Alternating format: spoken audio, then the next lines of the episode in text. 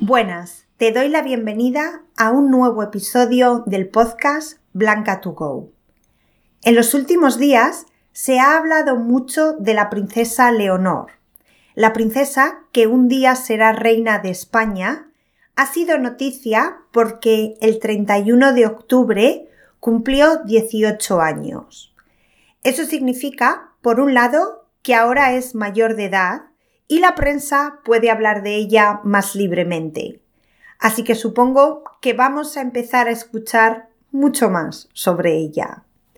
Por otro lado, significa que había llegado el momento de jurar la Constitución, cosa que hizo el mismo día de su cumple.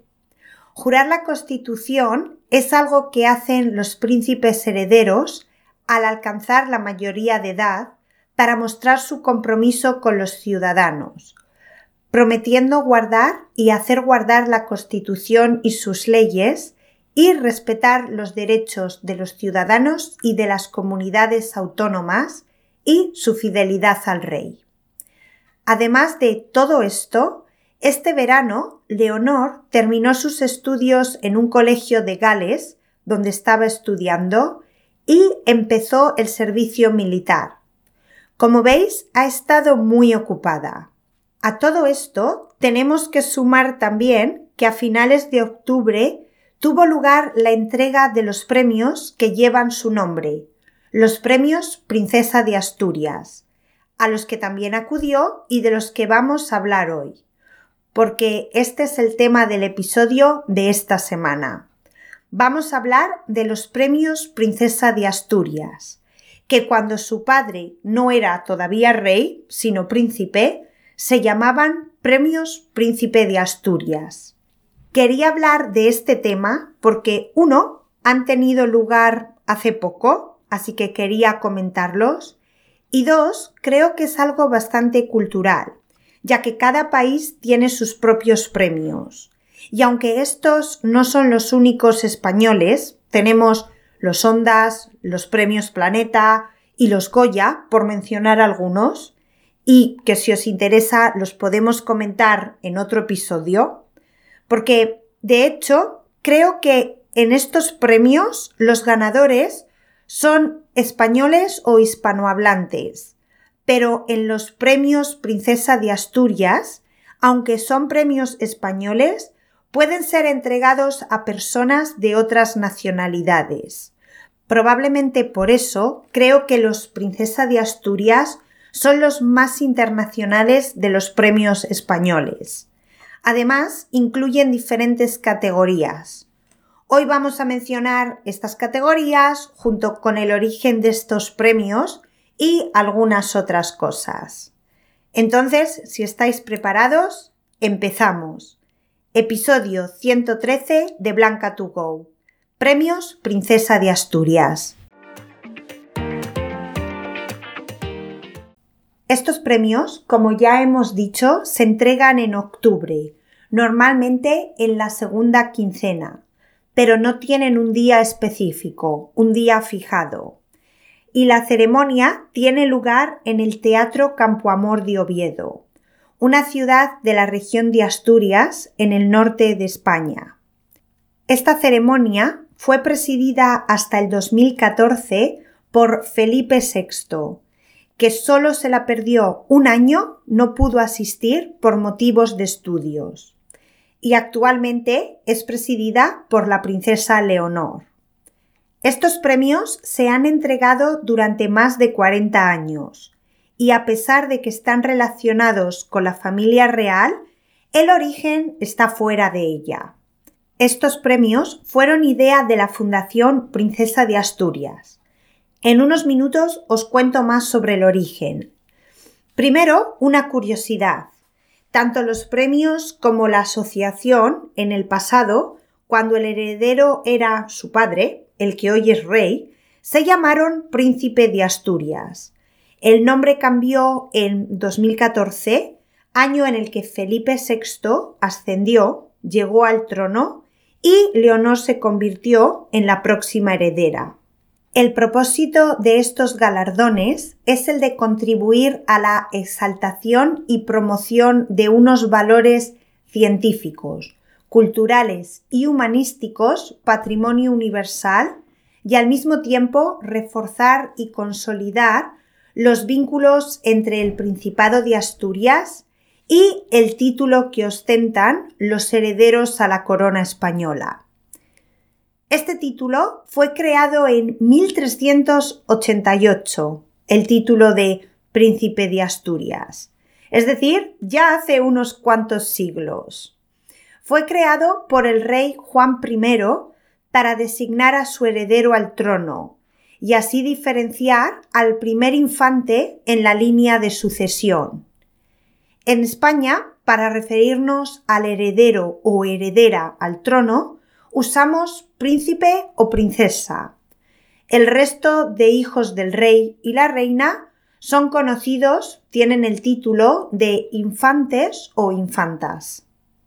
Los premios se conceden desde 1981 a la persona, grupo de personas o institución cuya labor creadora o investigadora represente una contribución relevante a la cultura universal en los campos de literatura o de la lingüística.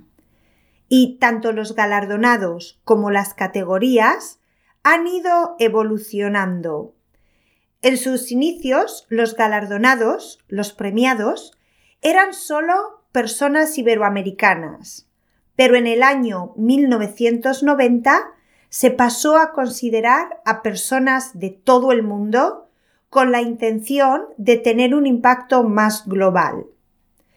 Ahora, un poco más adelante, os voy a hablar de las categorías de estos premios. Pero primero vamos a los orígenes y qué supone el ganar un premio Princesa de Asturias. A pesar de que estos premios llevan el nombre del heredero o heredera a la corona española y son ellos los que los entregan, no son ellos los que crearon estos galardones. Como ya hemos dicho, fueron idea de la Fundación Princesa de Asturias. A principios de los 80, de hecho en el año 1980, un periodista español, Graciano García, unió a un grupo de asturianos para crear una institución que ayudara a hacer más fuerte la relación de la familia real con Asturias. Pero antes de ese momento ya había habido muchos príncipes de Asturias antes, empezando con Enrique III de Castilla, conocido como el príncipe doliente, hasta el primero de la familia Borbón, Luis I de España, que fue nombrado príncipe de Asturias en 1709, coronado rey en 1724 y que murió 229 días después de su coronación, lo que le convirtió en el monarca más corto de la historia española. Desde ese momento ha habido 15 Borbones. Borbones son personas de la familia Borbón, que es la familia actual real española. Como hemos dicho entonces, desde ese momento, desde que se creó el título, ha habido 15 Borbones que han tenido el título, Tres de ellas mujeres, cuatro si incluimos a Leonor, que es la actual. Las otras tres fueron Isabel II, Isabel de Borbón y Borbón, que nunca llegó a ser monarca, ya que su hermano la desplazó del trono, y María de las Mercedes, que tampoco llegó a reinar porque murió a los 24 años. Pero todos estos herederos son previos a la creación de los premios.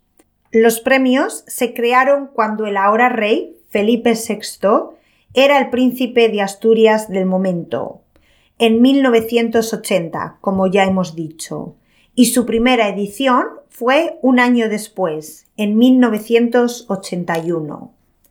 Ahora, ¿qué supone ganar un premio Princesa de Asturias? Ganar uno de estos premios supone, primero, prestigio. Un premio siempre da reconocimiento. Y los galardonados reciben además una escultura de Joan Miró, que es el símbolo de los galardones, un diploma con el título, una insignia y 50.000 euros. Si los premiados de una categoría son varios, es decir, el premio de una categoría en lugar de para un individuo es para un grupo, los 50.000 euros se dividen a partes iguales para cada miembro.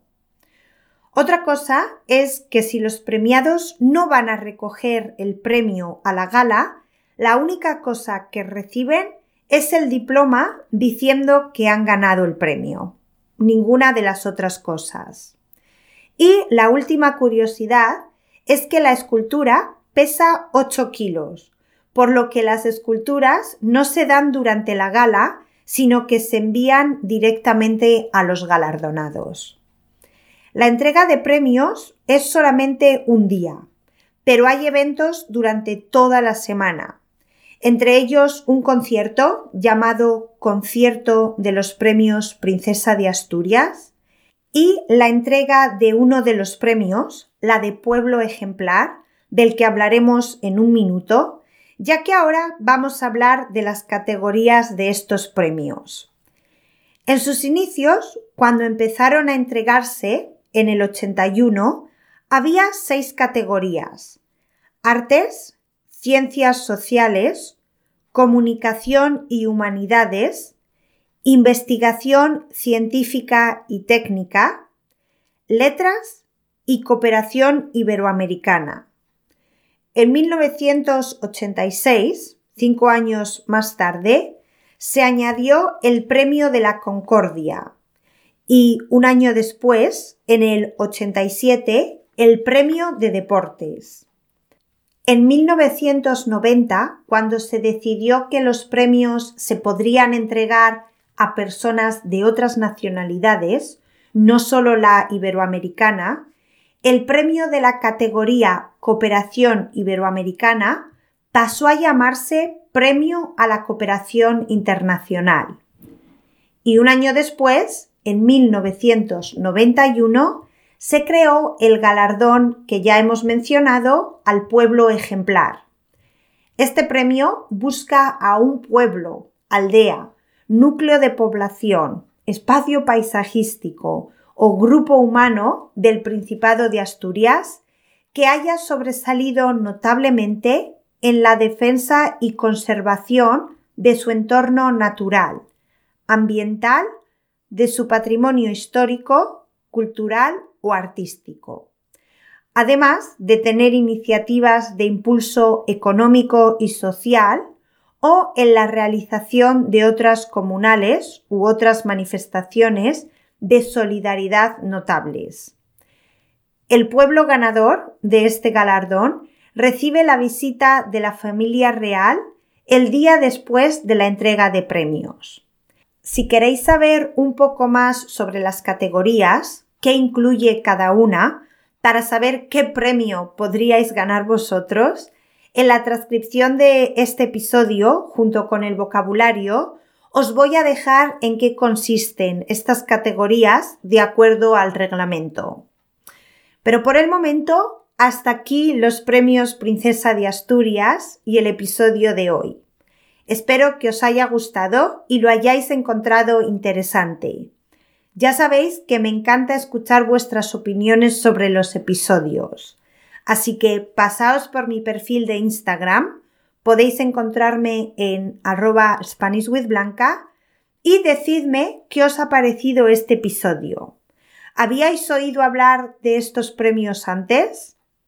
Ya sabéis que si queréis la transcripción de este y todos los episodios del podcast, junto con el vocabulario y la actividad extra para cada episodio, podéis conseguirlo todo uniéndoos a la comunidad Blanca2Go, visitando mi página web blancatogo.com. Por último, si antes de saltar a otro podcast o de empezar a hacer otras cosas, me podríais hacer el favor de dejar una valoración de este podcast en la plataforma desde donde estás escuchándolo, te lo agradeceré eternamente. y estoy segura de que otros estudiantes también, ya que de esa manera podrán encontrarlo más fácilmente. Ahora, dicho todo esto, solo me queda despedirme hasta la semana que viene. Un abrazo grande.